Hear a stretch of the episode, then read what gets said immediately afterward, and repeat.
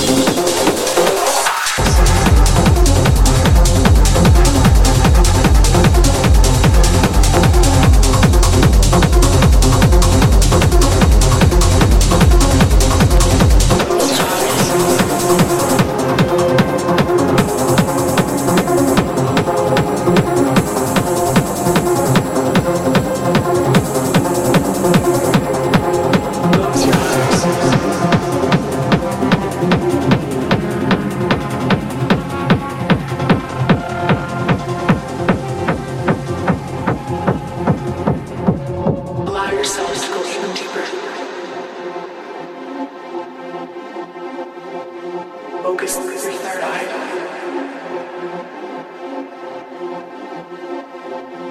Simply focus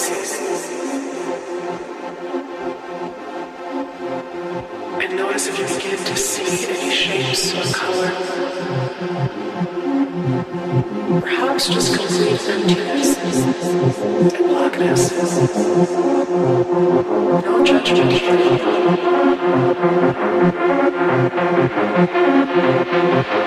To notice any sensations from life. This is a time where it's very normal for our minds to begin to want to cling to something.